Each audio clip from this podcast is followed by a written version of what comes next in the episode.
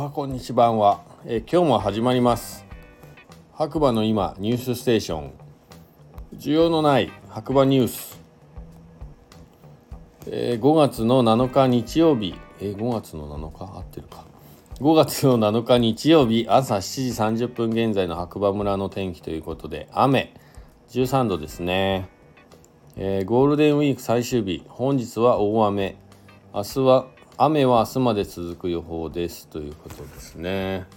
そうですね。今日はもう一日通してねずっとね雨でしたね。はい。で7時半で13度っていうと結構あったかい感じですけどね。やっぱ雨に打たれてたんですよ。僕はね今日イベント出店でね。結構寒かったですね足元も。だからトイレ近かったなって感じです。まあただ幸いなことにね最終日が雨で良かったなって感じですよね。昨日まではねとてもいい天気で、はい、とてもあまあごめんなさい。昨日はまあギリギリいい天気で、はい、過ごしやすかったんじゃないかなと思うんですけど。まあまあまあまあ連休頑張って天気持った方じゃないでしょうか。はい。えー、あとはなんかあるかな。ニュース。ニュースはなかなかないですね。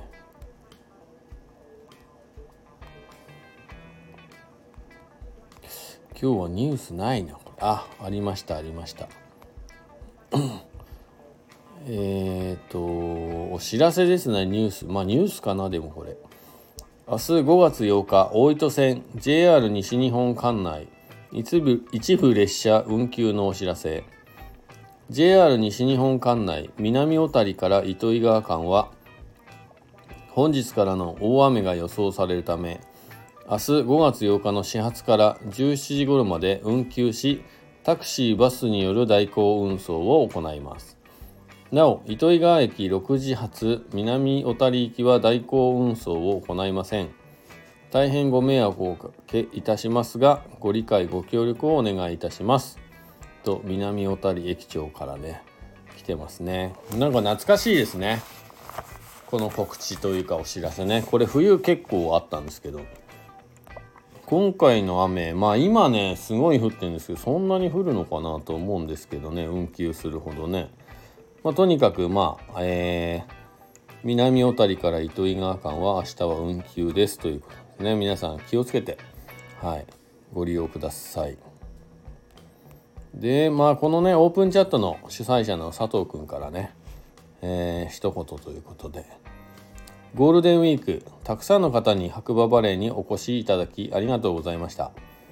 最終日は雨でしたが全体的に晴れ間が多く村内がとても賑わっていました。